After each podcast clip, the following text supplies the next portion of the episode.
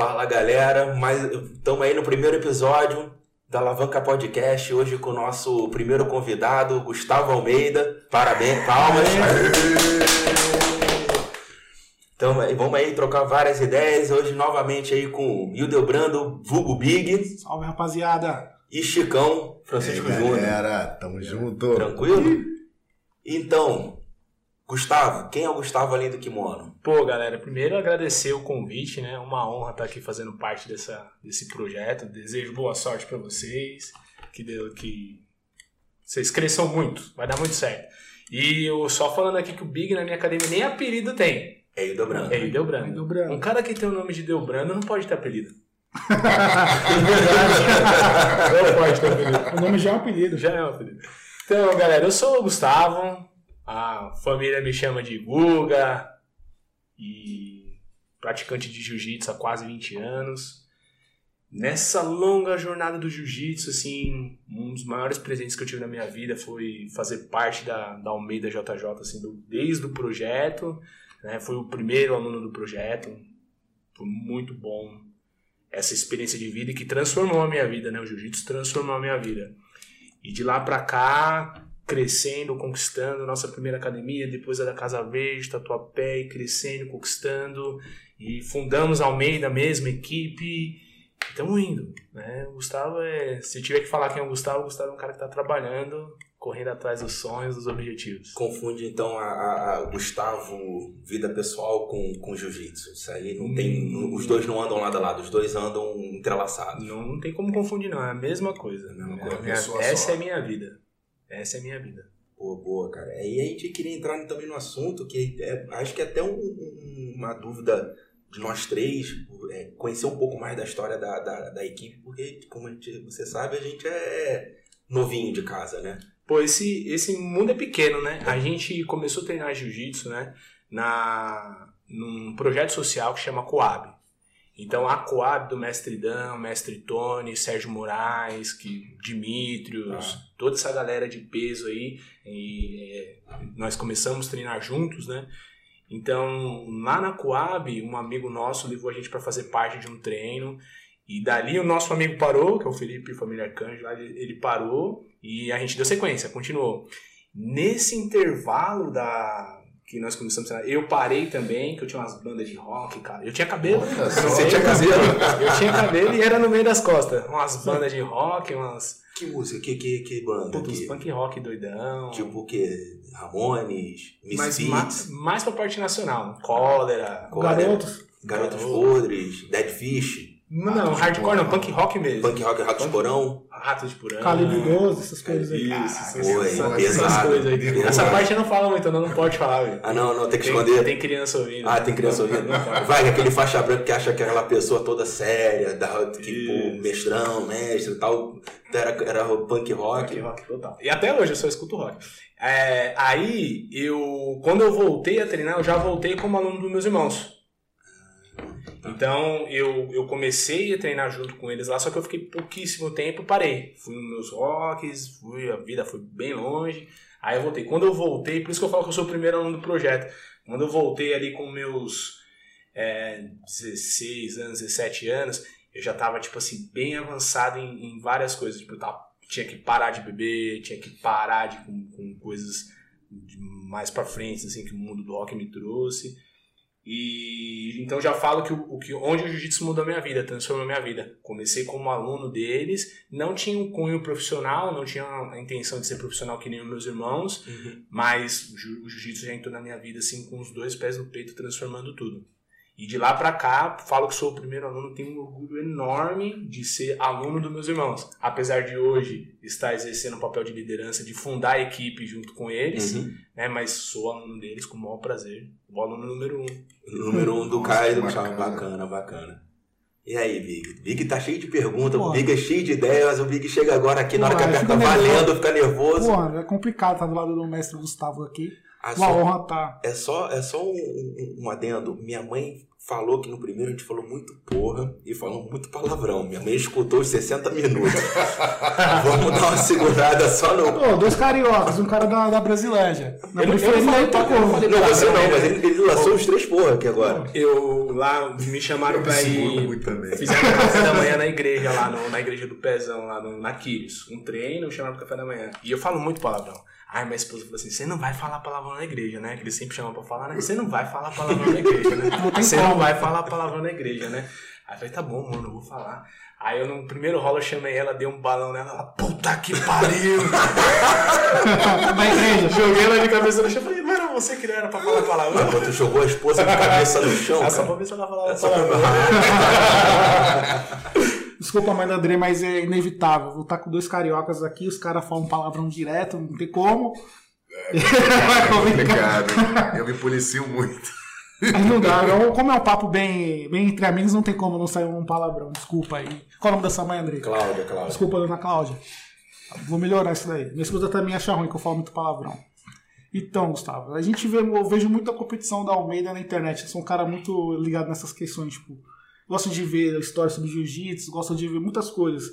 Uma coisa que eu tenho curiosidade é saber quando surgiu essa, essa parceria com a Atos, com o André Galvão lá. Pô, então a gente, antes da gente, da gente fundar a Almeida JJ, a gente fazia parte da Ryan Grace. E antes da Ryan Grace, a gente era da Aliança. E antes da Aliança, a gente era da Lotus. Então, tipo assim, era, a gente sempre foi alunos da Coab. Tá. Né? Então era Coab e Lotus. Aí depois Abe Aliança. Aí não vou entrar nos méritos da questão, Ah. mas depois saiu da Coab, foi, desculpa, eu pulei um, foi Coab e TT. Pô, vocês foram. Vocês, então, vocês estiveram debaixo da, da- do, do, do Tereré e do, e do Teles. Isso, aí foi ali que a gente conheceu o Galvão. Tá. Então criou o laço ali. Tá. Então aí a TT acabou, metade do pessoal foi pra Brasa e Uhum. outra metade foi pra Aliança. Então a, a Coab foi pra Aliança com o Cobrinha. Tá. O Cobrinha é muito amigo dos meus irmãos, muito Ah, amigo da família. Cobrinha em casa, o Lang em casa. Tem um, eu, eu- o meu primeiro carro foi um Uninho. Tá. E aí foi pro, pro Rio de Janeiro eu, o Lang, o Diogo Caio do Pau Brasileiro. Ah, que legal, cara. No Vários- Tijuca? Não, num ginásio, numa faculdade. No Gama Filho. Gama Gama Filho, Filho. né? Gama Filho. É, foi esse brasileiro lá, o Lang ganhou de faixa marrom. Ah, a gente foi no bacana. meu carrinho, foi muito legal. Aí o, a parte da Coab foi pra. Foi pra. Parte da, da galera da TT foi pra Brasa, outra parte pra Aliança. Uhum. Aí o. E a gente foi pra Aliança. E aí foi aí que aconteceu os meus irmãos, que eu sou aluno, né? Meus, meus irmãos, eles saíram da Coab. E aí a gente se ligou a Ryan Grace. Mas aí já era faixa preta. Nós somos faixas Os meus irmãos são faixa pretas formados na Aliança. Né? Aí a gente foi pra Ryan Grace. E aí foi passando o tempo, passando o tempo, o trabalho da Ryan Grace muito legal. Celcinho, nota 10, Mestre Pita, nota 10, a Flávia, nota 10, galera, nota 10. Saímos da, da Ryan Grace e fundamos a Almeida JJ. Então, assim, quando a gente tava na Ryan Grace, a gente tinha o suporte do Fábio Leopoldo na gringa. Então ia lutar lá na, Tá. na, Na Califórnia. na Califórnia, a gente ficava na academia do Fábio Leopoldo. Então ele dava uma estrutura pra gente ir ajudando com seminário, com aula particular. Ele sempre deu uma estrutura muito legal pra Tá, gente. ele, ele abriu esses canais aí pra galera poder fazer um dinheiro e ficar lá Galera da Grace treinar, a galera da Grace Morumbi ajudou a gente demais. Ah, demais, bacana, demais, bacana. demais. E aí quando a gente saiu da Ryan Grace, quando a gente saiu da Ryan Grace, a gente ficou sem essa referência internacional. Aí falou assim, vamos fazer uma parceria. Então a ideia da Atos é ter uma parceria internacional, onde treinar, onde fazer um camping, onde se concentrar no Pan-Americano, Mundial, sendo que tudo é lá. Então é daí que vem a parceria. E já somos amigos, né? Fora de Cara, isso é muito louco, né? Porque é, percebe que aqui em São Paulo todo mundo tá ligado de, eh, de alguma forma, de algum ponto. Ninguém é solto. Todo mundo tá dentro do mesmo, da mesma caixinha. Ninguém veio.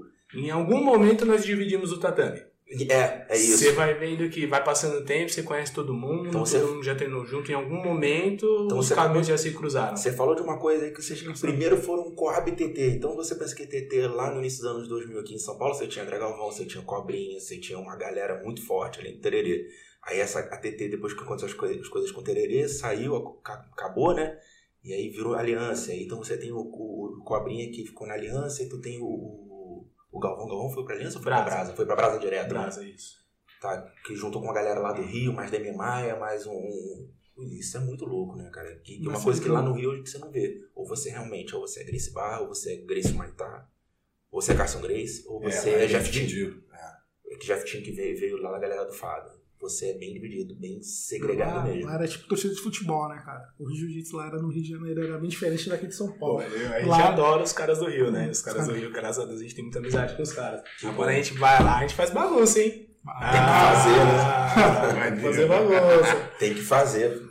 Eu, eu, eu, eu, eu consegui chegar a lutar no, no, no Tijuca três vezes. Lutei um brasileiro de faixa azul e lutei um, um internacional, um, um Rio Open e um internacional de Master. Pô, no Tijuca eu tenho boas histórias. Eu lutei bastante lá e, e eu arbitrei no Tijuca. Ó, maneiro. Foi muito legal. Era. Eu arbitrei um, um campeonato de quatro dias, campeonato grande, não lembro qual nome. Foi muito legal. Um internacional de Master, um, que o internacional de Master é, é, gran- é um dos grandes, né? Eu acho, que passa era quatro interna- dias. eu acho que era o Internacional de Master. Foi muito legal. E os campeonatos do Rio de Janeiro, assim, com exceção do brasileiro, mas é mais legal aqui do que em São Paulo, porque você tá lá, meu, encosta um Grace, encosta uma galera muito pesada, assim, muito pesada. Que não encosta, às vezes, num paulista. Não E no brasileiro, é claro que encosta, né? Porque Sim. é um campeonato. Mas não encosta no paulista. Muito legal. É, é muito louco, né? É- é- e pra quem não sabe, o Tijuca é o Maracanã do, do, do, do Jiu-Jitsu, né? Você tem o Maracanã do Jiu-Jitsu ou o Tijuca. Tá perdendo espaço, né? Agora tá fazendo bastante campeonato naquela Arena Olímpica. Na Arena lá, Olímpica. Que é muito legal. Uma estrutura. Mas é assim, longe, né? Nossa, muito. É muito longe. Quem anda 500, 600, que Mas- é 30 a mais, velho. Tá. Qualquer lugar é É que longe se de. Rio de Janeiro é muito complicado. Qualquer lugar é longe de Itaquera. É, não faz sentido. Mas aqui em São Paulo tem a vantagem de ter várias rotas assim, né? Lá não, lá no Rio é, é- é meio que limitado isso. Então, mas isso não pra, pra campeonato que é repercussão nacional, é indiferente. É, até faz sentido. O que comer, cara? Aí, isso é uma parada que... Ah, aqui no Salvador ele tá mais natural, Eu tenho tá ficando um- mais. É, eu eu fico tenho um apostando prato, objetivo na minha de... vida, assim, eu tenho um objetivo na minha vida de virar vegetariano. Sério? É, o problema é que eu adoro churrasco, velho. Ah, não tem Eu como. adoro Pô, feijoada. cara, eu te entendo porque eu tentei, cara. Eu tentei seis meses. Tu tentou bastante, eu tentei, eu tentei 14 dias. Em 14 dias Ah, eu, eu fiquei não. mal. Eu, eu desisti. É, mas de uma maneira geral, assim, eu tô com 36 anos. Eu tô tentando, procurando na minha vida, maneiras de ficar jovem por mais tempo, né? Quero E ser- hoje é fácil. É, eu quero me manter saudável, quero me manter competindo, quero me manter é, sempre na frente, assim, né? E a, a carne não é saudável nesse sentido, né? A carne Ela faz demora a carne, bebida alcoólica. Então, tipo, eu adoro churrasco, adoro tomar uma cerveja, adoro tomar um vinho. Mas de uma maneira geral, principalmente depois que, que minha, minha esposa tiver o bebê que eu puder implantar, implantar uma dieta certinha em casa, Uhum. Aí eu vou, vou caminhar pra isso aí. Mas eu não quero fazer nada, não é um cunho ideológico, né? Então, assim, ah, eu vou no churrasco, se tiver um carninho, claro que eu vou comer. Ah, claro, Não tem um cunho ideológico, você tá Mas né? você não vai comprar, saúde, sei lá, né? um quilo de patinho pra fazer numa quarta-feira X. não, Isso, vai não, ser uma coisa vou Esporádico. esporádica. Se eu tiver um. Ah, até se eu for receber alguém, posso fazer uma carne, mas não quero que faça parte do meu dia a dia. Não, mas eu, Gustavo, se eu te falar que hoje, no meu dia a dia, não tem tanta carne vermelha. Nossa, uma carne, eu adoro carne. Meu dia, Mas o que eu como no dia a dia é uma comida saudável, assim, legumes, eu adoro fruta, como muita fruta, como saudável. De uma maneira geral, como bem. eu, eu tenho uns anos que eu venho comendo bem. é, e depois que eu conheci a Vanessa, a Vanessa começou a me, me mudar um pouco minha alimentação, mudar a minha visão de, de, de do que faz bem e do que faz mal. Ela falou assim, e e me apresentou coisas que eu nunca tivesse pensado em comer. Falei, caramba, dá pra comer isso? Dá, dá pra comer. Faço aqui e, e fica gostoso. Eu falei, gente, eu para pensar em comprar no mercado e fazer, eu não fazia. Ela não, ela pega, faz, deixa um negócio bacana. Suco natural, então, por exemplo, ontem foi um dia que eu não estava me sentindo bem fisicamente. No meio, do, no meio do dia, ela falou: calma aí. Foi lá dentro voltou com 500 ml de suco natural. Com água de coco, beterraba, cenoura, couve, limão. É a melhor coisa que tem, cara, suco natural. Acho que o que tinha, o que tinha na geladeira de, de, de legume, fruta, essas coisas, e maçã, ela colocou dentro do suco. Deu um levante na minha vida que eu não ia treinar, acabei indo treinar e treinei É, a bem, dieta treinei Grace, forte. né, cara? Faz diferença. A dieta Grace. Faz diferença. O suco, eu, eu baixei no colesterol tomando só suco de laranja com berinjela, cara. Todo dia de manhã, em jejum. berinjela é fantástico. Que é, ficou- tem um problema crônico de colesterol em família, né? Meu, meu irmão tem, meu- minha mãe tem, então a gente tem que sempre se cuidar. Então, o suco de laranja com berinjela é ruim, mas, cara, É, e de uma maneira geral, assim, no jiu-jitsu tá muito legal. Isso que é a, esse, o Master, né? O Master ele é, é, tá muito valorizado, porque se você acompanhar esse Abu Dhabi, o Abu Dhabi Pro que teve o Mundial agora, meu irmão foi campeão lá. Aí se você Parabéns, vê- Caio. Parabéns, Caio. Foi arrebentou. Aí você vê a, a- a final da minha categoria lá, não sei se foi a final, foi a semi. O Renato Cardoso, ele foi pódio na Master e Uhum. ele foi pódio na adulto. Então ele é um cara que tá super bem Não, preparado. não, o que eu quero dizer é que ele não foi campeão nenhum das duas. Eu quero dizer é que não tem diferença de nível. Não tem, não, tá, tá super bem preparado. tá, tá. tá equilibrado, os Sim. níveis estão muito equilibrados. Então, assim, a gente, Master, tem que olhar com mais carinho para a nossa preparação física, para o nosso preparo de uma maneira em geral. né? Então, a gente tem que ampliar muito o horizonte nesse sentido. Assim. E tá muito legal esse circuito do Master, né? Mas ao mesmo tempo tá muito competitivo, né? É, é, é, você não tem. Master não é mais visto como velhinho. Master agora são os caras que ainda continuam muito duro, muito forte, muito tudo. Tá melhor que os caras de 20. Muito melhor, muito melhor. Você vê isso dentro, da, dentro de casa.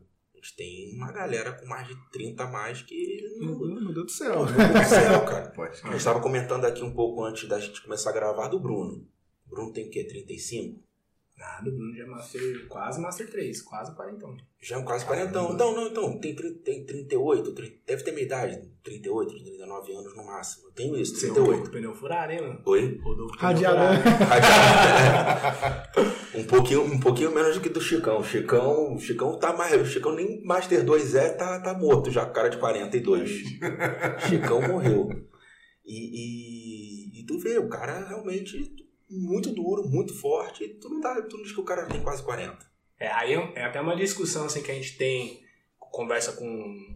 Quando meus irmãos e eu estamos conversando assim, sobre a equipe, é que o atleta de hoje em dia, não os atletas de ponto, não tô falando do Léo, não tô falando da Bia, não tô falando do Conestino, não tô falando do Raul. Tô falando de dos meninos que estão ali naquele processo, tentando virar atleta, tentando conciliar os treinos. Então, tem a rotina de treinos, ele não consegue dar conta da rotina de treino inteira. Ele tá indo ali, não decidiu se é 100%, tá em cima do muro ainda, não cravou essa rotina dele 100%. Então, esse cara não rende mais, ele não é melhor, ele não é mais bem preparado do que um master. Ele é um ele é um normal. Ele chega no treino e apanha de um cara de um cara que não é profissional. Isso, e, e- e como vocês. E como ele lida psicologicamente com isso? E como vocês lidam com um cara desse? É, é um Que deve ser difícil. é um processo assim que a gente tá que a gente tem que ampliar, né? Às vezes o cara ele fala assim, não, eu sou atleta, eu sou competidor, eu sou e aí de alguma maneira esse cara não quer pagar academia, esse cara não quer quer vários privilégios. Mas você- não, você vê na prática, ele treina menos que os seus alunos que pagam academia, ele ganha menos títulos que os seus alunos que pagam academia, e ele não te consome. Ele, ele te, e esse cara te consome muito. O seu aluno ele soma com você em todas as vertentes. O caso do Bruno é um, um caso. Uhum. Fala assim, ô Bruno, eu vou fazer uma campanha, uma ação assim pra gente ajudar as crianças e tal. Então, quando eu vejo, chega caixas e caixas de coisa do Bruno sozinho que doou. Né? Aí o Bruno compra todos os produtos da academia, mensalidade em dia, participa de todas as ações sociais da academia e chega e luta pra caramba. E, e representa, E né? representa. Aí, tipo, várias outras pessoas não, não agregam nada, fica com essa falsa ilusão, eu sou atleta, eu sou, eu sou alto rendimento, mas é um rendimento normal, né? Não tá acima da média. Não tá acima não da tá média. acima da média, é um rendimento normal, só que ele consome a gente, e os outros não. O cara produz tudo e ainda soma com o grupo. Entende a diferença? Entendi. Então, assim, é um ponto que a gente tem é, amadurecido bastante. A minha parte, cada vez mais eu tô indo por esse caminho. A minha parte de projeto social é para criança. Tá. É, ah, o atleta ele paga a mensalidade na minha academia, igual tem que pagar todo mundo, porque É igual. é igual. Aí para criança, sim, né? A criança que tá não, tá, não tem opção, não tem uma opção, Uhum. né? Então aí a gente ajuda, mas é, é- é um ponto que a gente está trabalhando já faz tempo, assim, expandindo nesse sentido, né? Expandindo, Mas expandindo eu- nesse sentido. Mas isso dentro da Almeida Casa Verde ou vocês. ou- Não, em toda a equipe. Ou, ou dentro da equipe de Almeida toda a JJ. equipe, De toda a equipe. É, um, é uma linha geral, assim. Um, você vai no campeão paulista da. No último campeonato paulista que teve. Um, um finalista era um aluno do Caio que treina à noite, adulto, faixa preta, adulto. É um aluno do Caio que treina à noite, três vezes por semana. E aí na outra categoria de peso acima dele era o Daniel Neri, que treina todo dia, dono de unidade. Entendeu? Assim, não tem. Nosso trabalho tá, Tá, tá igual. tá igual. Tá nivelado. Claro nivelado. que chegar um campeonato maior, um brasileiro, aí esse cara ele vai evoluir menos do que um Nery, do que o Tinoco, com certeza, né? Com certeza, porque aí o cara tem tempo pra se preparar, porque o Nery, o Tinoco, quem quer que seja dessa, dessa, Aí vai ser- dessa casta, tem tempo pra se E preparar. aí vai ser um diferencial que assim, que o do atleta para um cara que tem um hobby muito forte é uma diferença de 5%, de 10%, que mais que na luta vai te Faz colocar na frente. É, é, 10, é aqueles 10% É, que é o que faz de 100%. Que é, isso, que é um pouquinho aquele fino, mas é um pouquinho, não, não tem o rio de diferença.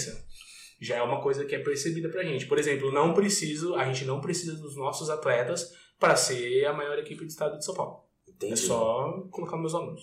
É, assim, Pô, maneiro isso. Isso é legal que a gente vê assim, é como todo mundo tá nivelado ali na Almeida. Quando o Chicão entrou, a gente falou, caramba, Chicão, a galera aqui tá.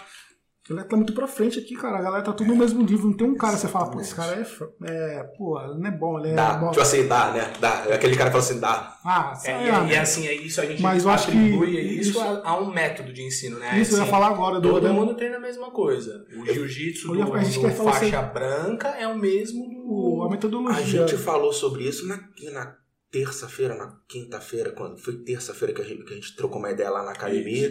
E, e você perguntou, e aí, o que você tá achando? Eu falei, cara, eu acho isso, isso, isso, isso. Mas essa pergunta você deve fazer pro Chicão e pro Big. Eu Porque eles têm uma visão diferente, tipo assim, é, é, vi- uma visão real daqui da minha. Porque a minha, eu já cheguei na faixa preta, ok.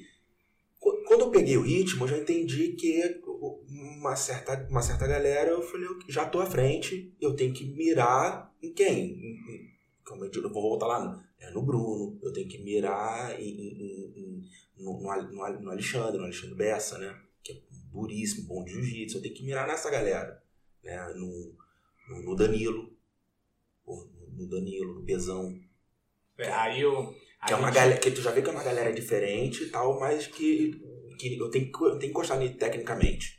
A gente tem um- uma coisa na nossa equipe que eu acho sensacional, assim, que muita gente que vem de fora às vezes dá uma torcida de bico pra isso, mas é, a gente não, não se importa com isso, né? Mas a gente tem um catar. né? Então, é, você chega na minha academia hoje, você sabe o que você precisa fazer para pregar o seu próximo grau, depois sua roxa, marrom, preta. Você sabe o caminho inteirinho, né? E o nosso catar ali é o mínimo, é o mínimo, não é uma coisa avançada, é o mínimo, assim, É o básico que mínimo, dá certo. Se o não faz uma competição, de todas as certo, cara. posições, o mínimo. É um requisito mínimo para você avançar. Não é um requisi- requisito máximo, é o mínimo para você avançar. E aí, vai passando o tempo, assim, você vai. Vários caras ficam assim, meu, você tá louco? Isso aqui eu não. O cara faixa preta de outra equipe me falou assim, eu não aprendi isso aqui. Eu não sei isso Eu aqui. não aprendi isso aqui, Eu não sei isso aqui. mas eu te digo eu. O falar cara fala assim, eu eu sou, eu fui enganado na minha vida inteira.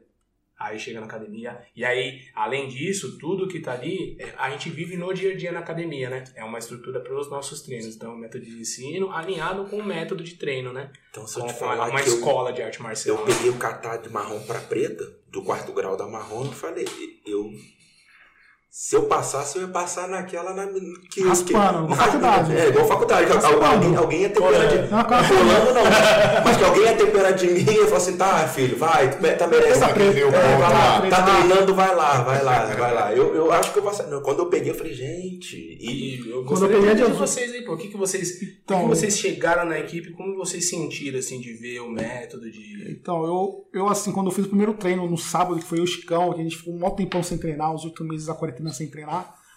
O Adri já tava com o André falou: vem aqui, vocês vão gostar. A gente fomos lá, treinamos.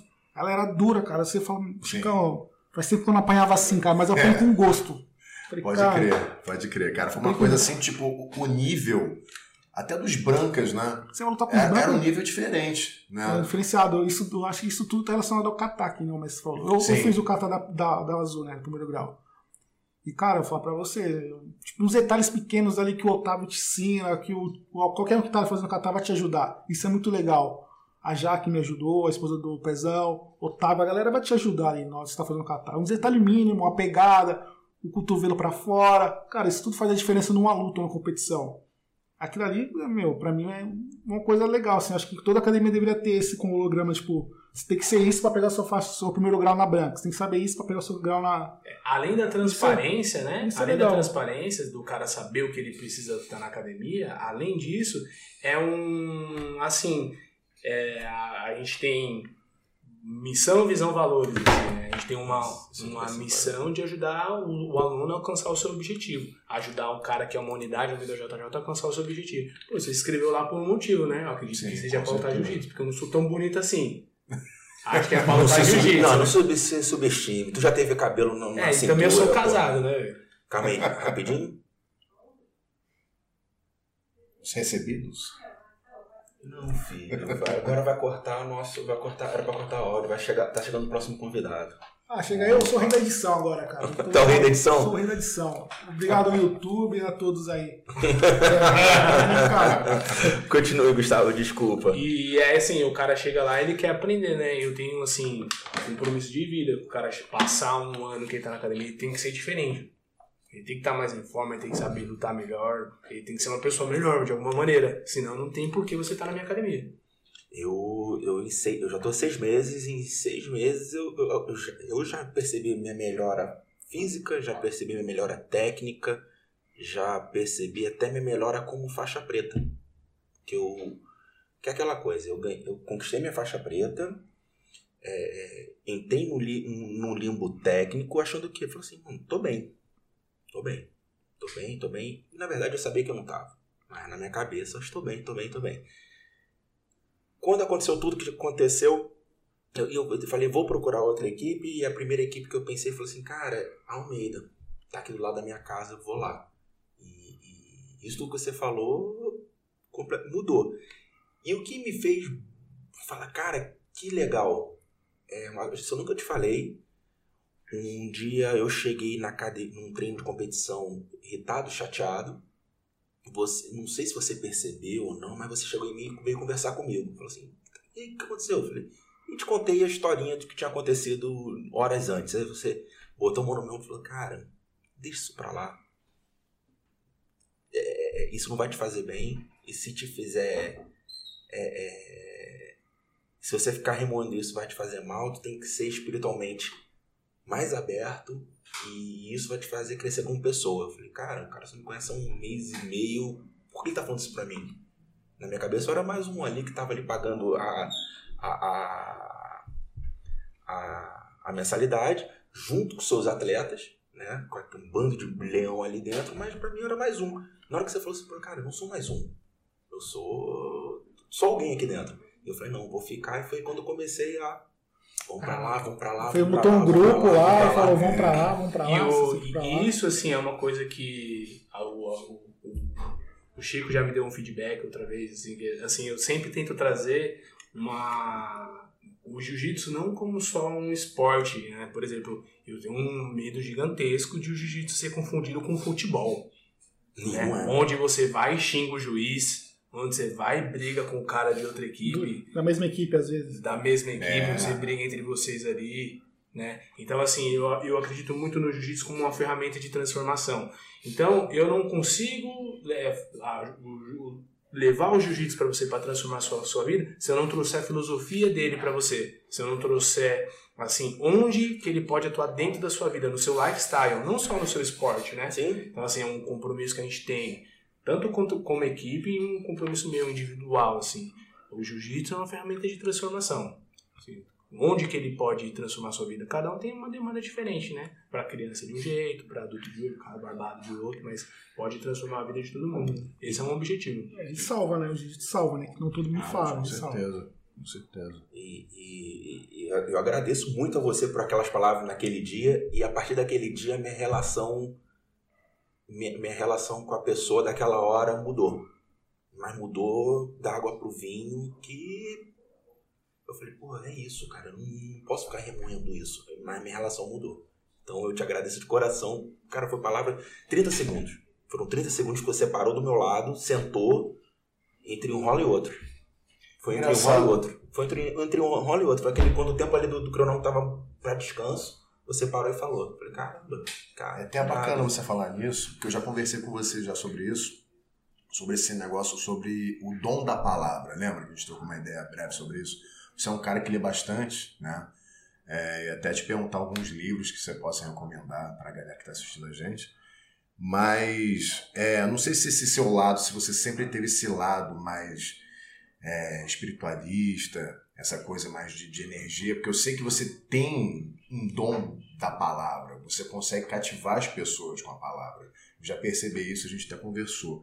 É, isso tem a ver com a sua prática religiosa, pelos, por esse lado aí de, de ler. Como é que surgiu isso aí na sua vida? Esse hábito de leitura, esse lado mais religioso? Pouquinho Eu sou um nerdão, assim, né? Eu adoro ler. O Andrei, a dica de livro, você vai pegar o Andrei. O Andrei me deu dois livros de presente maravilhoso.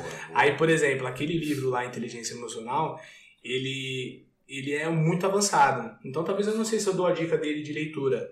Ele, Ele é... ali você tem que ler algumas coisas antes para tentar Tem- entender quem é você e quem é você está inserido, no meio que você está inserido, para depois você partir para ele. Qual é o nome do livro mesmo? Inteligência emocional. Então, assim, não, não seria, não acho que esse é um, um- um livro para você começar, né? Então, se você já tá na caminhada, você já entende do que você tá falando ali, né? Aí vai para um, esse livro é maravilhoso. Mas é, eu, eu sou desde menino, assim, eu sou católico, né? Toco na igreja, faço rock and roll na igreja lá, tenho uma caminhada de igreja. Mas não é isso, não é esse o ponto, assim. É, eu acho que o ponto de, de que me faz isso, que me trouxe, é o projeto social Almeida JJ.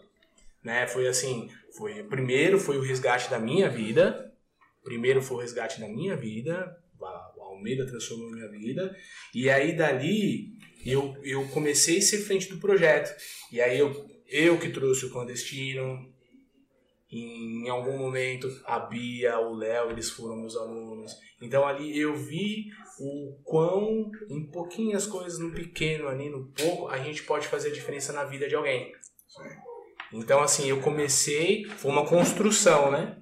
Eu comecei ali, depois veio o Otávio, eu tive tantos outros, tantos, tantos outros jovens, no qual nós transformamos assim a vida, né? E eu me orgulho muito disso.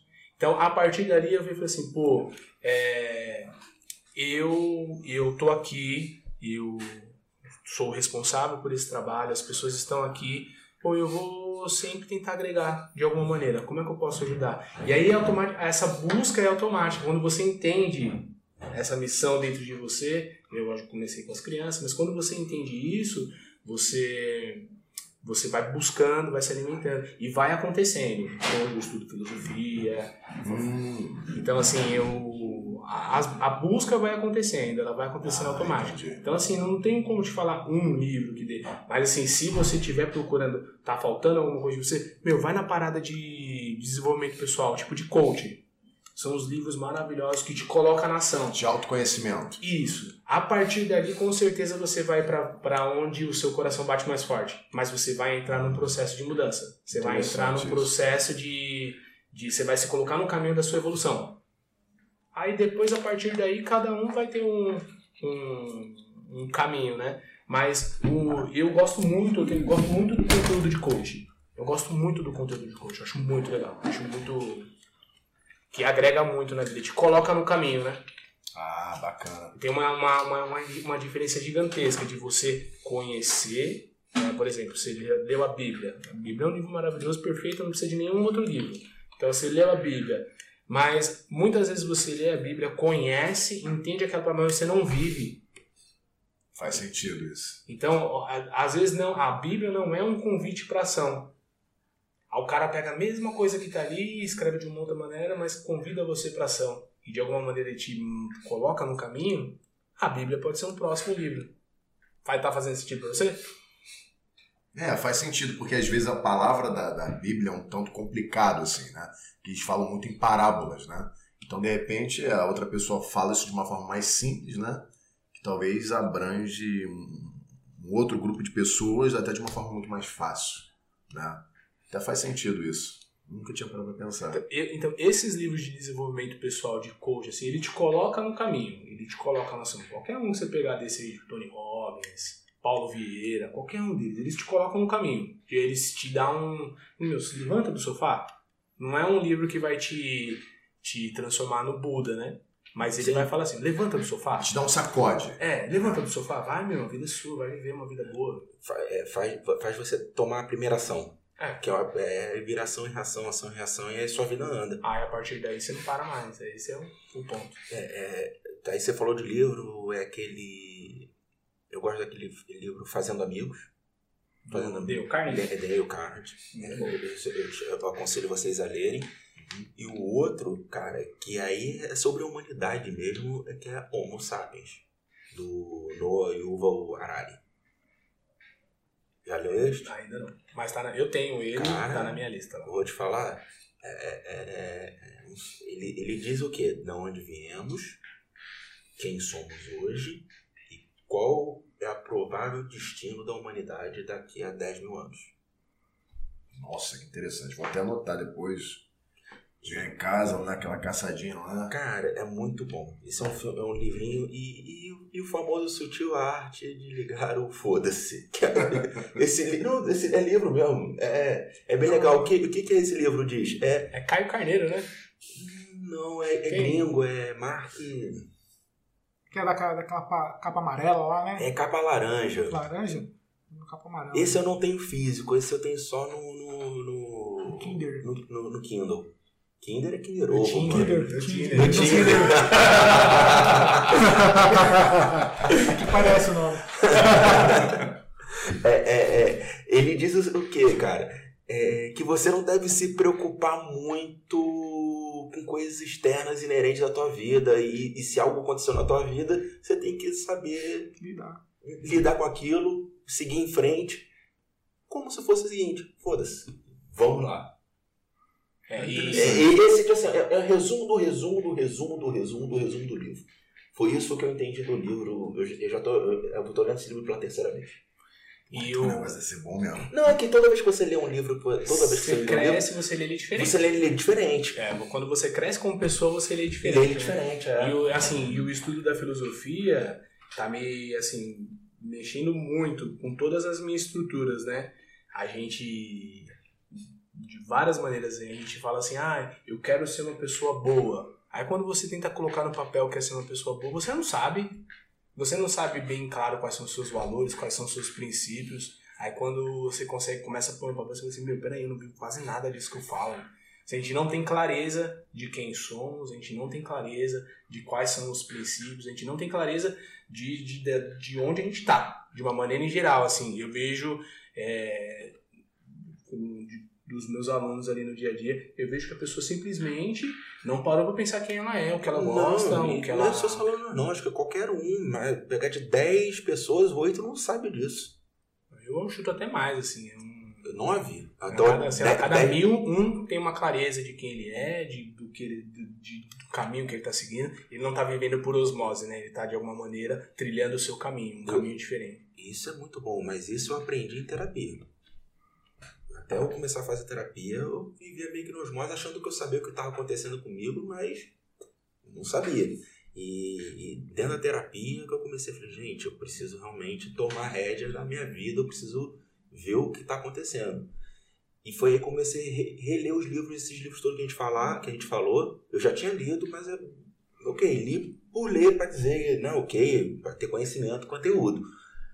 E depois eu reli novamente entre o ano passado e esse, esse ano tô lendo aos poucos, e você lê com outros olhos, lê com outra, outro prisma, tu lê com outra. com outro tudo. Com outro. Tu, Caramba. tu cresceu. Que interessante É, isso. Você já ouviu falar no, no mito da caverna de Platão? Não. Tipo, é ele, Platão, ele, 500 anos antes de Cristo, sei lá, tô falando assim, o número, não, se alguém, algum filósofo estiver vendo aí, vai falar que eu falei a data errada, mas não se peguem nisso, mas o Platão, Grécia Tipo, um Antiga. tiozão, tiozão monstro, muito antigo, antes de Cristo. Ele, ele, ele fala que tem o, mito da caverna dele é sensacional. Ele fala assim, tentando resumir, mas ele fala assim, que é tipo uma caverna. Na entrada dessa caverna, na entrada dessa caverna tem um fogo. né? E aí tem um... Imagina um cinema. Se você tem um, um cinema, você vai imaginar bem. Então entra na caverna, lá embaixo, assim, tem a parede, Uhum. projetar, e aqui em cima tem um fogo. As pessoas aqui embaixo, nós. Nós. Então e aí vai, ele começa a falar de política, né? Aí ele fala que embaixo é a população normal e quem tá ali na, nesse fogo são os formadores de opinião. São os formadores de opinião. Então ele vai lá e coloca uma imagem lá. Quando todo mundo aplaude, ele mantém a imagem. Quando, quando todo mundo começa a reclamar, troca o formador de opinião e troca quem tá trocando, colocando as imagens ali fazendo, para fazer a sombra, porque o fogo tá fazendo a sombra na, Uhum. na parede, né? Então, assim, quem tá formando a nossa opinião, sei lá, fazendo uma- um- é, o nosso político, talvez os nossos líderes religiosos, quem tá dando o caminho pra gente, quem tá mostrando pra gente como a gente deveria enxergar a vida, são, são os formadores de opinião, os nossos políticos, os nossos líderes religiosos.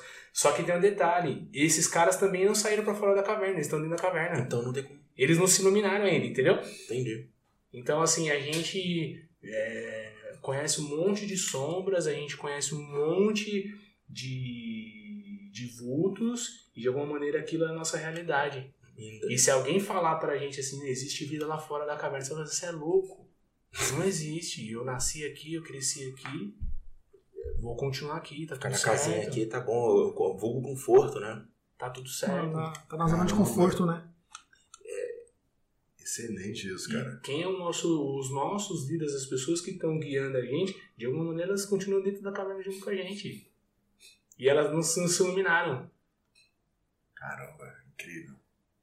Né? E aí vai um louco e sai da caverna. E fala, gente, aqui fora tá legal. Não, a primeira coisa que quando vai acontecer quando ele sai na caverna, qual que é? Ele não vai enxergar nada, porque ele tá num lugar escuro, ele sai pra onde tá o sol, não vai enxergar nada. Então ele vai demorar um tempo para ele começar a entender, pô, isso aqui é uma árvore, isso aqui é um rio, ó, aqui é bonito, isso aqui é bonito, isso aqui é feio. Uhum. Ele vai demorar um tempo.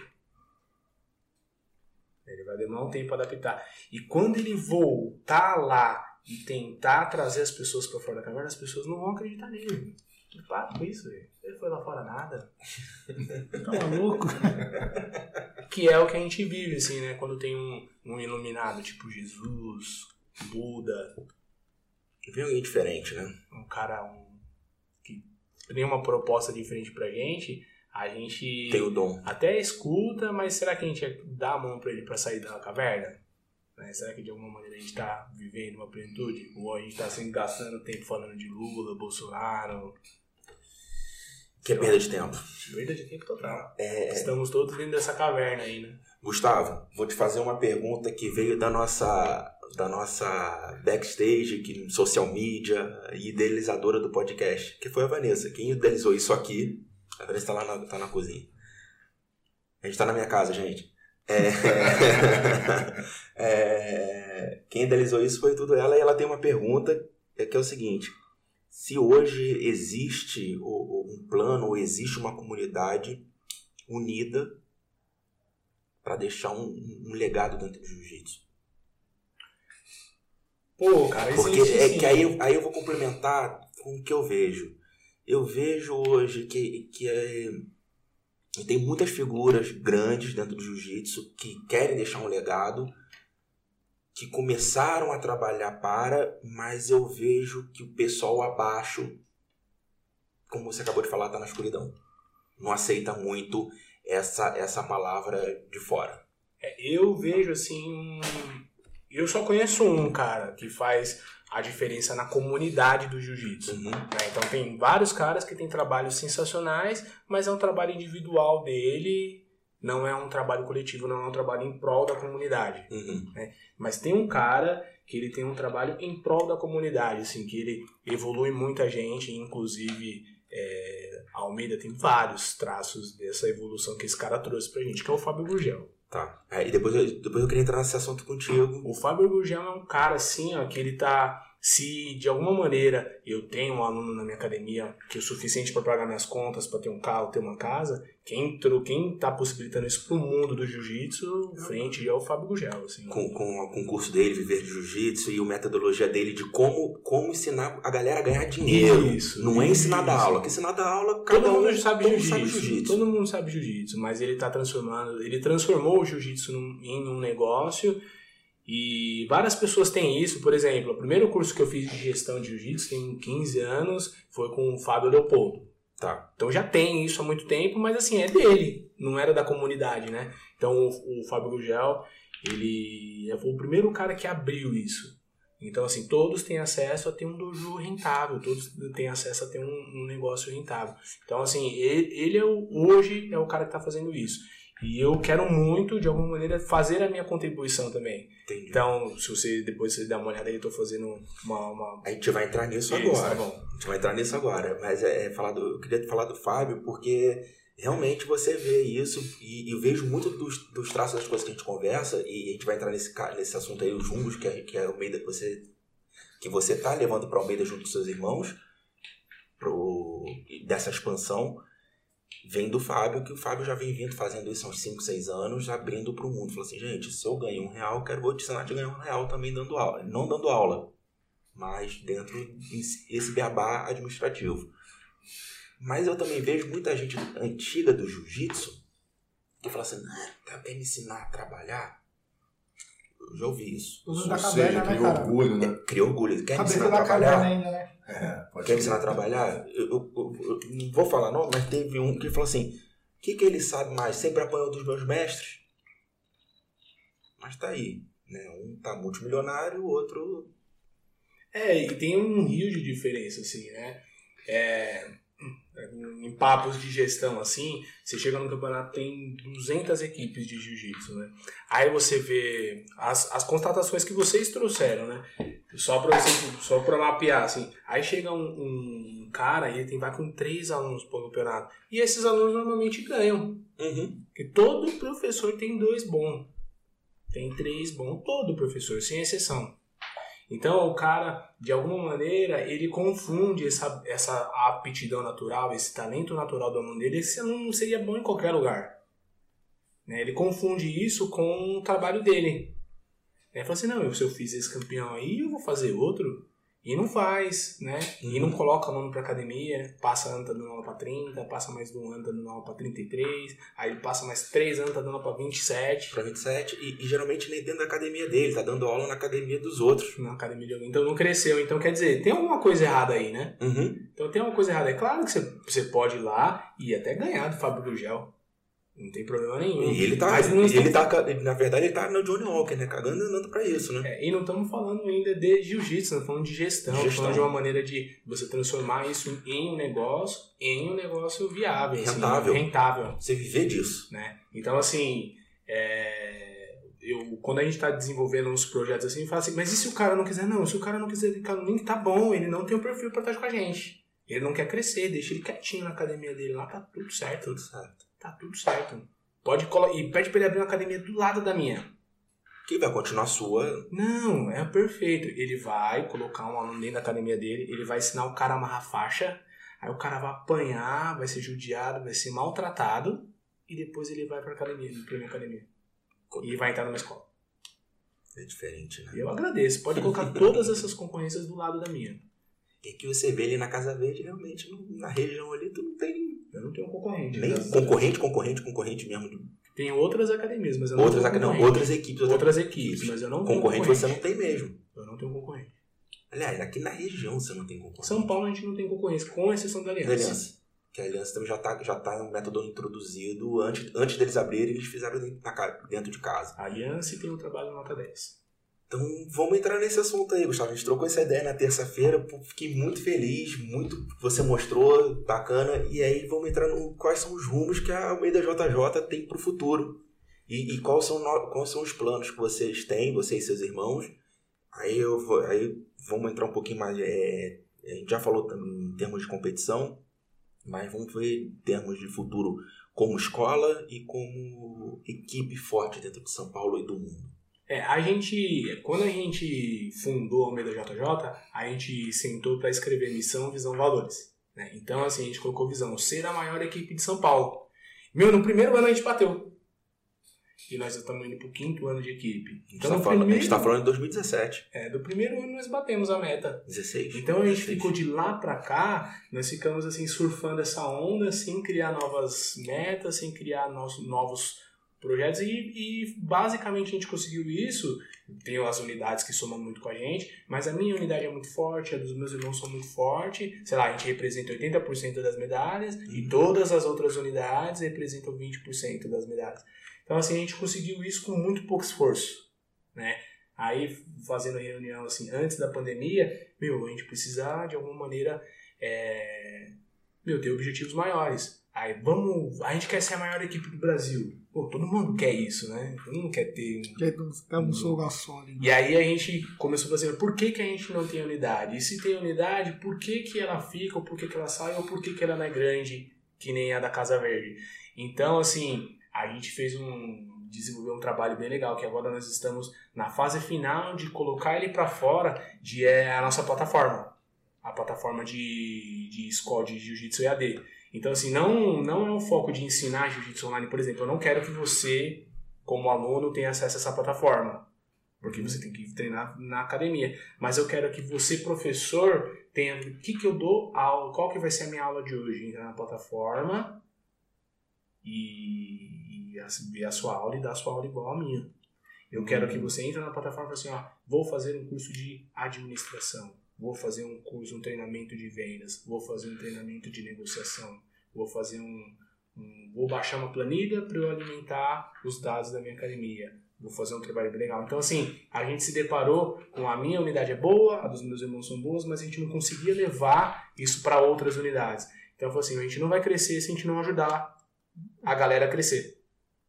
Então, assim, a gente tá com um plano, assim, que a gente chama de dojo extraordinário. A gente vai trabalhar pesado pra gente ajudar vários caras que têm uma academia pequena, que tem uma academia é, modesta, ou até tá dentro de um espaço de alguém, até ele possibilitar ir pro espaço dele, alugar o espaço dele, abrir a porta dele e transformar esses dojos num, num negócio rentável de verdade. Uhum. Então a ideia chama Dojo Extraordinário.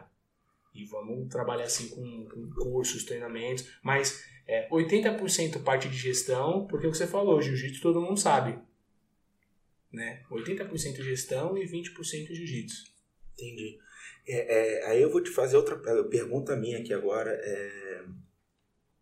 Ok, fazendo tudo isso, você vai agregar pessoas de fora, mas você identifica pessoas dentro de casa, você ou seus irmãos, quem quer que seja, identifica novos faixas pretas ou novos ou marrons já postulantes a pretas que possam ter, dar aula, que possam falar assim, cara, esse cara aqui, se eu trabalhar ele, ele pode ser um, um professor aqui dentro, ou, ou, ou vão fazer ele fazer o curso do Deus Extraordinário.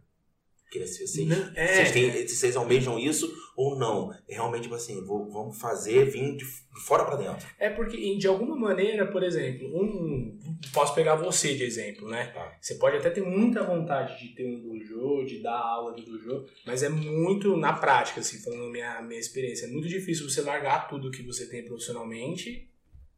Se você não fez isso até hoje, é muito difícil você Eu ver- quase fiz ano passado. Ainda bem que, ainda bem que veio a pandemia. Fica, você fica batendo na trave, fica sempre querendo, fica sempre querendo, Sempre vai ter alguma coisa. mas não, não consegue, porque você vai demorar um tempo para você transformar isso num negócio rentável, né? Então, assim, eu acredito que quem, o primeiro que vai fazer, a porcentagem maior, é de pessoas que já vivem de jiu-jitsu. Tá. Não vivem bem de jiu-jitsu, mas vivem bem, vivem de jiu-jitsu. Tá ali, tá ali no meio, já tem um Já tá negocinho, ali. tá. Porque, assim, é muito difícil você hoje sair do seu salário que você ganha bem e para você ir para um lugar que você não ganha nada. E, por exemplo, tá com a porta aberta de jiu-jitsu é muito difícil. Você tá na sua academia ali, pô, você é um faixa preta, você chegou na minha academia. É, eu não lembro se no dia que você que você foi, primeira vez que você foi, se você treinou comigo. Não, não, eu treinei com o Hernani e tomei o escova do Otávio. Ah, você lutou com os Eu meninos. lutei com os meninos, aí no, no terceiro ou quarto dia você passou por mim e falou assim: vamos treinar de competição. Você me convidou. Eu não, não, fui de, de, de orelhudo. Mas se você for na minha academia e você faixa preta, se você for na minha academia, o primeiro cara que você vai lutar vai ser eu. Se você for faixa roxa, você vai lutar com o Otávio. Se Uhum. você for faixa marrom, você vai lutar com o Pezão. Vai ser de acordo com a sua faixa. Você vai voltar pro meu aluno. Então, assim, quando eu tô com a porta aberta lá, é, eu tenho que estar preparado. Então, se manter preparado não é fácil. Sim. É, aí, por exemplo, você fez um treino de competição, aquele que termina o treino com febre. Aí à noite uma visita lá, você tem que lutar. Então, Tem que estar forte. tem que tem que tá lá, né? E assim, não é todo mundo que tá que o cara gosta de jiu-jitsu, mas às vezes não é uma pegada do cara ser o frente do jiu-jitsu, né? Uhum. Então assim, eu não enxergo isso como ainda, eu não vejo isso ainda como o cara fazer uma troca de carreira assim tão fácil. Aí tem que É ser um um cara que já longo. foi um, um, um adulto competidor. Tá, o cara já teve vindo já de, um, de, uma, de uma carreira, pelo menos uma carreira mé- média pra boa. Isso, porque senão o cara não segura. Entendi. Não, não dá pro cara falar assim, meu, o cara começou a treinar com 28 anos, depois eu vou abrir um dojo. Tá. Não, ele não segura, entendeu? Entendi. Ou ele vai ter um dojo cheio de mulher e criança. Ele Não vai ter um trabalho de verdade. Tá, ele vai, ele vai ter um. Ele vai ter que trabalhar com outro nicho que não é o do jiu-jitsu em si. Ele vai ter que, dentro do jiu-jitsu, ele tem que achar um. Isso. Tá. Entendi. Então, assim, eu, eu vejo muito, eu vejo esse gargalo, assim. Eu não, não é todo mundo que tem perfil pra ser.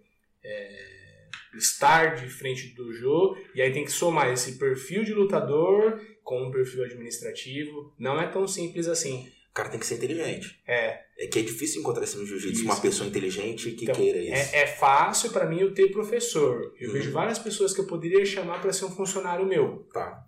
Vários caras que têm um potencial enorme ali pra ser um funcionário, pra compor o time a Casa Verde. Uhum. Mas eu não, eu vejo poucas pessoas que têm é, capacidade é, tanto de jiu-jitsu, de todos, a, todos os, que, os pontos que precisa para ele ter o dojo dele sozinho. E o cara que tem essa capacidade, ele é muito frente no trabalho dele. Tem- ele já é administrativo em outro lugar, ele trabalha com outra coisa. Já é frente, várias coisas no negócio dele, ele não, ele não quer. Ele prefere pagar para Continua ali como só- hobby. Entendi. Então, assim, eu vejo, não, não existe essa limitação, mas na prática é isso que acontece. Eu, eu- hoje eu enxergo assim, igual que você tá falando. Porque até uns dois anos atrás dava aula. E hoje eu falo, pô, que, que eu tava fazendo dando aula? Eu, eu paro pra pensar, o que, que eu tava fazendo? Por mais que o Chicão gostava da aula, ele gostava da aula, tem outros amigos que gostavam, mas, ah, não, Andrei, você fazia? Eu falei, cara, ok, obrigado, fico lisonjeado, mas eu paro e penso comigo, o que, que eu tava fazendo ali? Eu, um aluno meu fala assim, ah, eu queria dar aula perto de casa. Eu falei assim, mas você vai treinar que horário? É que Que hora que você vai treinar? Você não treina mais. Treino, aula não é treino. Se dá aula, você não tá treinando. Aula não é treino. Eu, sempre faço esse questionamento. Eu não, não proíbo, não impeço ninguém. Mas Uhum. você você vai treinar que horário? Que, qual que é o seu objetivo com isso? Uhum. Né? Que, qual, qual ego que você tá alimentando aí, né? É isso, é, é sensacional. Gustavo, quando lança a plataforma aí pra gente? Interna. Dia 1 de maio, agora, o podcast vai antes no ar ou depois? O podcast vai sexta-feira. Ah, então dá tempo. 1 de maio, mas quem quiser acessar já dá pra dar uma olhadinha lá, é treinamento.almeidajj.com.br, já tá no ar, mas ainda estamos alimentando, né? Então, assim, vai é, o, o- a parte de catar, a parte de método de ensino, os cursos individuais, por exemplo, que é o antigo DVD, né? O DVD da Via, o DVD do Clandestino, Uhum. o DVD do Caio, isso vai ser é, on demand, mas os treinamentos administrativos, ele vai ser ao vivo Tá? e depois eu segmento Ok. e complemento com os conteúdos. Então, por exemplo, dia 1 de maio vai ter um treinamento de administração. Então eu vou mostrar pro cara assim, ó, como que monta um cronograma de aula.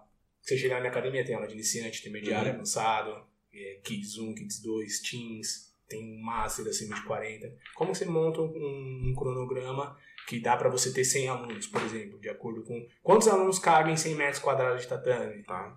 né? Quando que você pode contratar uma recepcionista? Quanto você precisa de dinheiro para abrir um dojo? Então, assim, como que, como que você administra? Como você paga seu salário? Como você paga o salário dos outros? Você vai chamar o seu amigo para dar aula? Não, o seu aluno para dar aula? Não, tá errado. Então, assim, administração total. 100% de men- é trazer o cara para uma mentalidade de gestão. Mentalidade de gestão. Né? Boa. E aí, esse vai ser o primeiro. O segundo curso vai ser de administração, de vendas, né? E fora isso, nós vamos alimentando a plataforma com o jiu-jitsu em si. Então o cara sempre vai ter essa frente, a gestão, a administração e a parte de tatame mesmo lá. Mas a partir do dia 1 de maio já vai ser o primeiro curso. Maravilha. Hora. Chicão, fala tu. Estamos na, na, Na reta final. Entramos na última curva aqui. Mais uma pergunta. A gente tem mais aí curiosidade com o Gustavo. E depois Poxa, passa a eu tinha perguntado aí dos livros, né? Eu tava até pensando em outra coisa, mas Cara, eu acabei já. Antes de falar do livro, lembra aquele parado do livro que eu perguntei para um, pra um high level do jiu-jitsu, um, um Yoda desses do jiu-jitsu?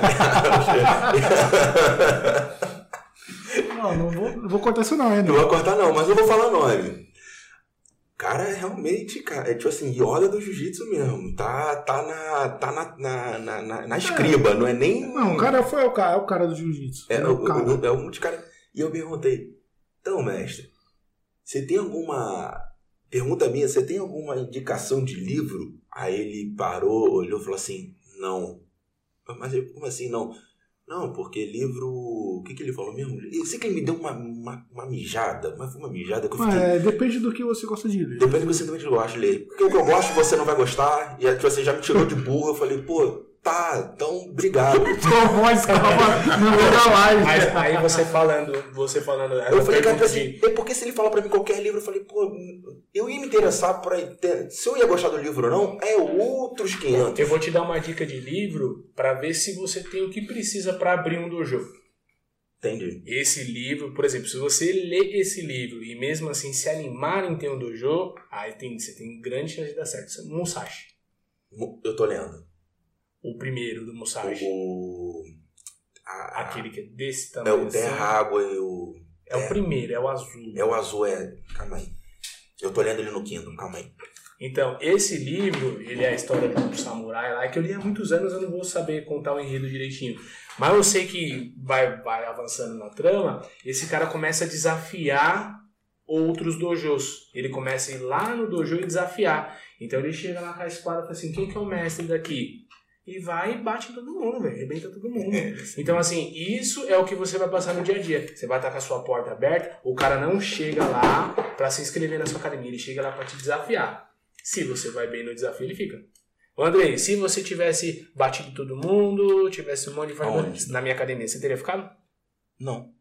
Entendeu? O cara não vai lá pra se inscrever, ele vai lá pra me desafiar. Eu apanhei de todo mundo, por isso que eu tô lá. Idem. Então, você tem que, quando você entender isso, que você vai ser testado todos os dias, que você vai ser testado todos os dias por você, pelos seus alunos, A terra, a água e o fogo. pode, pode ler que esse é o caminho. Se e aí, você de alguma depois- maneira. Aí ele tem outro. Aí ele tem outro. O vento o céu, e o céu. Preciso de um negócio desse daí.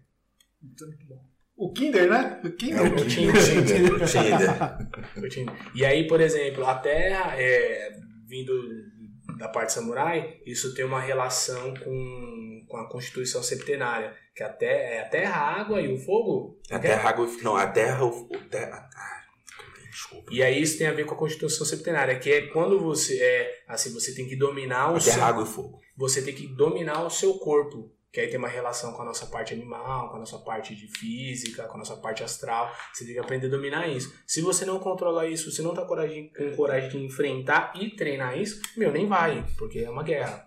Mas esse daí, realmente, você perguntou tudo. Se eu tivesse, se eu tivesse batido todo mundo, eu não tinha voltado. Ninguém Eu- fala, ninguém eu fazer o que lá, Fazer pô. o que lá já? Tô bem. Cara, é, é igual teu amigo, né? Teu amigo falou que bateu no Tinoco e falou que todo mundo lá é ruim. É. Eu, eu falei, pô, tá. Tá bom, cara. O que que você ganhou na sua vida pra você ganhar do Tinoco? Primeiro. Não, cara, ele, conta, ele conta essa mentira com o maior orgulho. Ele conta essa mentira. Não, o Tinoco tinha quantos anos? Três de idade? Não, isso foi ano passado. Tipo, Tinoco era foi ano passado. Ano passado. Ele falou que bateu no Tinoco. Não, Engraçado que é a mesma Não é, história. não. Ele, é tipo, ele copia e cola praticamente, né? Porque ele falou a mesma coisa pra ele, pra ele e depois pra mim, recentemente. Aí eu falei com eles assim, eu falei, porra, só peguei só e caminhei o áudio aqui. Eu falei, aí, ouve isso aqui. Eu falei, cara. eu disse assim, o que, que, tu- que que tu fez? É, é isso, o que, que tu fez pra ganhar do Tinoco, cara? Pra começar. Bicho, tu, tu não tem que respirar nem o mesmo ar que Não, o ele. Tinoco é campeão mundial. É, campeão, é isso. Exatamente, O você é Palmeiras campeão não tem mundial. É uma que outra. é? É O um, Palmeiras não tem mundial, mas o Tinoco tem, mano. O Almeida tem o título mundial antes do, do, do Palmeiras. velho. Tá vendo? Porra aí, ó. Aí. Você quer mais o quê? Quer mais o quê? velho? Não, aí o cara. Eu não posso falar muito, eu sou Vasco, então. Eu sou sofrido, Gustavo. Eu sou sofrido. Eu sou sofrido. Ó, dois São Paulino, um flamenguista e um vascaíno. Aí, Tamo bem, Gustavo. Isso não sai da zica. Eu sou A sofrido. gente sai da sofrido. Sai da zica, se Deus quiser. E uma história de 100 anos isso não é nada. É. E você, Big? Vamos mais uma Mas ele nem falou. É, eu Não, Chicão. não, você resumiu bem, era mais ou menos isso que eu ia perguntar. O que, que você perguntar? Ele sobre, não- sobre o livro, e você falou esse livro aí do, do, do, Do Musashi, isso é interessantíssimo.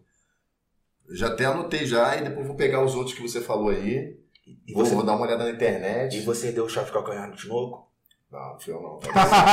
Peguei o tiro com a chave de calcanhar lá, cara. Pelo amor de Deus. Mó ruim. Ele falou, não ele gostou, falou hein? que todo mundo é ruim, que ele bateu no melhor que tinha lá. Aí a gente perguntou, quem você bateu? Ele, no Tinoco, no tal de Tinoco. Eu falei, Um mano. tal de. Ele falou assim, eu falei, pô, tu, tu tá bem tão de jiu-jitsu, mano. fui treinar lá na Grace lá do Morumbi, mano. Bati no tal de Leandro Lô, cara. Tal de Leandro. Nossa, peguei ele. Tal de Lô, mano. Lô. Entrei, que é louco? Entrei, entrei, entrei, entrei no Ladriarte e peguei um tal de Isaac lá que eu nem vi. Tem, um- tem uma, tem uma galera que vive disso, né, É cara? loucura, né? E ele- Nossa, cara. Não, mas quando o cara fala um negócio desse pra mim, eu pratico o que minha avó me ensinou. Minha avó falou assim, "Mano, é melhor ouvir do que ser surdo.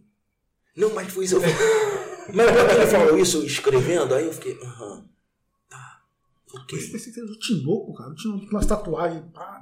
O, o Big, o, Big, o, Big, o, Big deu, o Big deu trela. Eu tenho que falar, quando o cara, eu gosto de quando o cara é mentiroso, você dá trela, você tem que dar trela pra mentiroso. Porque, cara, é gostoso você ver o cara mentir. Eu dou risada assim, porra, meu. Porra, mano. Aí, é sério, cara, sério. É demais. Você vê você fala assim, porra, maneiro, cara. É troca de assunto, assim. Deixa Você eu- fala, eu, eu ignorei não, e o Big ficou. Pô, é mesmo, cara? E aí? Conta isso aí, conta isso aí. Conta isso aí. E aí? Como faz com esse cara? É Marrom. Ah, é, fica pesado. é complicado. Então, o cara tem um cara, o Klaus correndo um cara lá. Tinha um cara. É, não. Aí essa também é outra. Essa é boa, essa é boa. Essa também, da, da, da, tinha tudo lá. Acho que tal. eu tô até pra Dani essa aí. Essa... Essa a gente contou pra Tá Dani. dando no Klaus? O Tem nosso um- Klaus? Tem um dia que eu tava na recepção lá da, da equipe antiga que a gente tava. E eu tava desempregado, então o meu trabalho era lá. Aí chegou esse, chegou esse amigo. Deixa eu ver o negócio de ver se- Saiu a chave, deixa eu ver a minha chave aí rapidinho. Aí ele viu lá a chave, aí tava ele e o Klaus. Só que o- e tava ele e o Klaus, o Klaus queria, pelo que eu entendi, depois conversando com o Klaus, o Klaus queria pegar mais. Pegar uma chave com mais lutas. O que, que o Klaus fez? Subiu. de categoria, né? Aí ele foi lá e, e- e falou: Olha lá, tava eu e ele, esse maluco sempre foge de mim. E ficou falando que o Klaus tava fugindo dele. Não quer lutar comigo, não quer lutar comigo, não quer lutar comigo. Esse é rei do WO.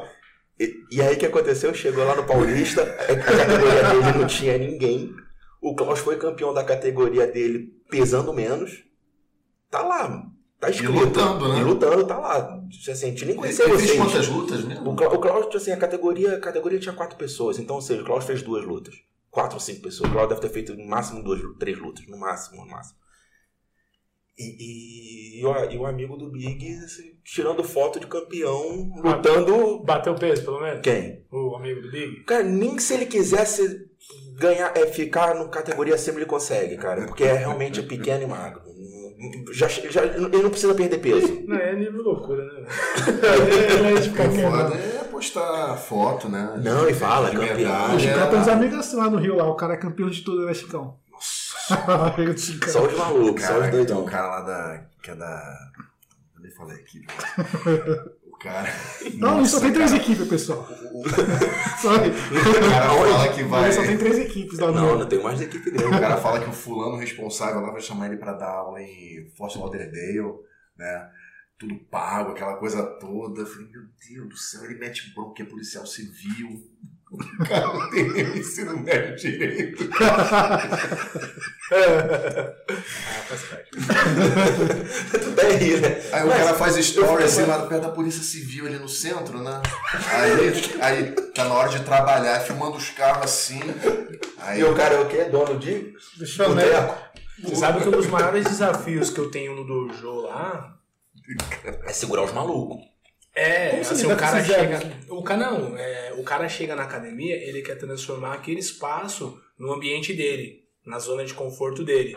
Então, se, por exemplo, o cara fala, ah, todo mundo lá, é, ah, todo mundo me machuca. Aí ele vai reclamar pro professor, o professor vai falar pra todo mundo pegar mais leve, aí quando você vê só tem bundão na academia. Então o cara vai sempre tentar é, trazer aquele espaço para ser bom para ele. Uhum. Então, assim, a minha, a minha, o trabalho diário mais difícil que eu tenho lá é manter a cultura do jogo. que é um lugar que treina sério. É guerra. Que é treino forte, que a gente se respeita, que a gente dá o nosso melhor, mas a gente, nós somos amigos no final das contas. Porra, que é sensacional. É um clima muito bom lá. Ah, é o mais difícil é manter a cultura. Fiz um treinaço ontem à noite lá e um hoje de manhã, que nem se fala, mas de ontem à noite foi sensacional. Que nós, éramos eu, Bruno e Tinoco de preto, que Tinoco rolou. Meu Deus do céu. Nem, nem vi, né? Que aí eu faço aula particular com ele, acho que tô bem, né? Aí fui treinar com ele ontem, sério, valendo 5 minutos. Mano, É complicado é complicado. Mano, é, mas eu gosto de treinar com um cara melhor, assim, um cara bom, alto nível, que você, cara, você, meu. Marrom e, pre... marrom e roxo. Cara, Eu gosto desses treinos, quando você pega um cara duro, um cara competidor que você treina ali, você tá apanhando.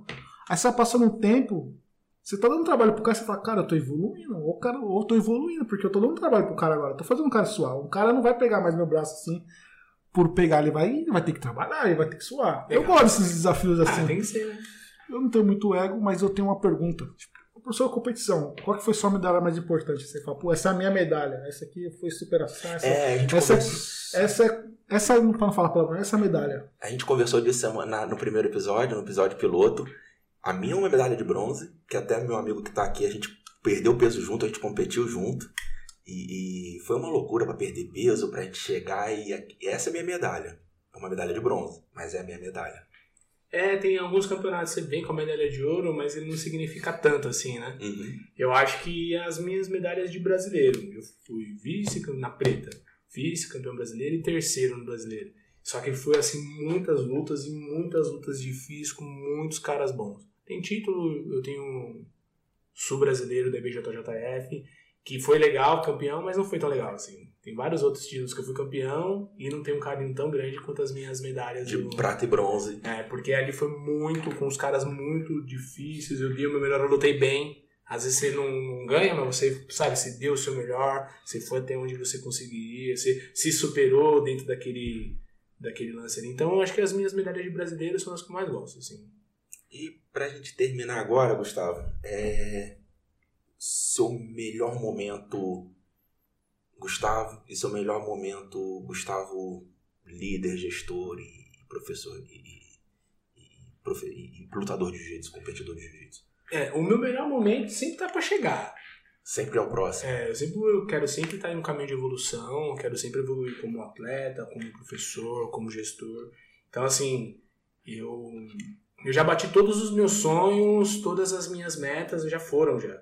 Então, assim, com, com 30 anos eu já tinha feito tudo que eu queria. Pô, legal. Então, assim, eu, eu, tô vivendo o extraordinário e eu quero continuar vivendo o extraordinário, não quero nem pensar em estagnar. Então assim. a meta é, é continuar alimentando o extraordinário. É, se eu tiver que falar assim a curto prazo qual que é o meu, meu objetivo assim como professor e como atleta, eu quero estar competindo. Eu, Otávio, Tinoco, Nery, Klaus. Assim, na frente ali de Seus caras. voltar, que a gente viajava, era o nosso time de viagem. Uhum. A gente viajava para todos os campeonatos, para o mundo inteiro, a gente viajava. Eu quero voltar. Quero voltar a estar com esses meninos na estrada e ganhando tudo que a gente fazia antes. Esse é o meu objetivo a curto prazo. E sem dúvida nenhuma, assim, disparado, o que é mais top na minha vida é minha família. O Davi, minha esposa, minha esposa tá pra ter mais um filho, né, assim. Então a, a parte da minha família é o que é o não uma gasolina não, é o, combustível do foguete. Isso. Tá é O filho muda? Muda? É Muda, isso que né? é como que complicado. O filho É, não, não, assim. fez eu tra- não fez eu trabalhar nesse sentido, não. Eu não fez eu trabalhar mais, não, nesse sentido, não. Eu já tava nessa caminhada. Eu já tava nessa caminhada, assim, de, de crescimento, de buscar o extraordinário. Eu já tava nisso. Mas, assim, você chegar em casa e, e ter um ambiente 100% de amor, você ter um ambiente 100% top, assim, que é o que é a minha casa, é, não tem preço, né? Sensacional. Sensacional. E aí, com essas palavras do, do mestre Gustavo Almeida, que a gente termina. Deixa, eu- deixa eu fazer uma pergunta. Você gosta de ser chamado de mestre? Pô, eu não faço questão.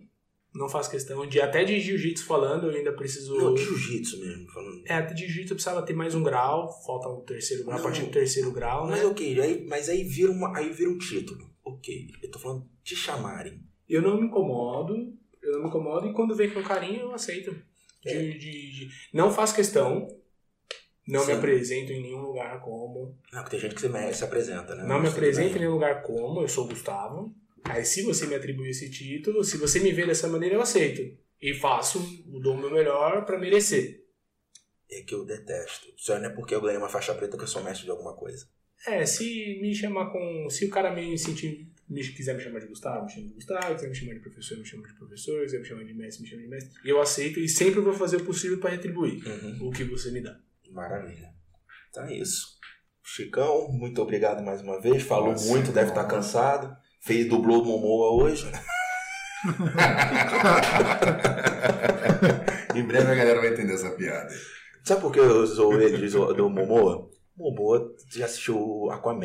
É... Liga da Justiça. Liga da- É que não é só Aquaman, não. Aquaman, o Drugo lá do O. Game of of Mas o Thrones. Codrogo ele não dubla, né? Porque ele- Porque só fala não, ele, ele, ele du- dublava. Era só isso que ele dublava. E tem um filme desse Momoa é chamado Perigo. Perigo da montanha. Perigo na Montanha. O cara, eu contei, eu assisti ele outro dia, só pra contar quantas falas o cara tem. No filme inteiro de uma hora e meia. O cara tem 10 falas. Oi. É isso. É isso. É isso. E eu fico sacaneando ele e falo assim, cara, mano, tá trabalhando muito, tô trabalhando hoje, tem que dublar ele. Tá, fez o Momoa, trabalhou demais, Mas cansou. agora ele fez o Falcão e trabalhou do Falcão. Falcão tá falando. Falcão, falei pra Falcão, tu trabalhou bem, né? Opa! Mas alguém tem que trabalhar nessa vida uma hora, né? É, não, tá certo. É isso. Gustavo, muito obrigado por participar aí do nosso primeiro episódio do, do Alavanca Podcast. Eu espero que tenha sido um pontapé inicial sensacional pra gente. E vamos subir. Quando tivermos mais novidades, quiser participar de novo, falar, fazer, tô pensando aqui em vários quadros, várias coisas, e aí depois eu converso com você. E, e é isso. Show de bola. Eu agradeço o convite. Obrigado, meninos. Boa sorte. Obrigado. Muito sucesso. Espero de alguma maneira é, contribuir. Sempre que vocês precisarem dar um toque, tamo junto. E eu agradeço demais a oportunidade de estar aqui. Foi muito legal. Um, A gente que agradece. um momento De coração. A gente que agradece. Big, quer falar alguma coisa aí? Não, não, obrigado aí, Você não pessoal. vai entrar no Tinder, falei. Não. Vai entrar no Tinder, né? Falei. Deixa a Bruna ficar sabendo que vai entrar no Vou Tinder essa parte aí. então é isso, gente. Obrigado, valeu, tchau.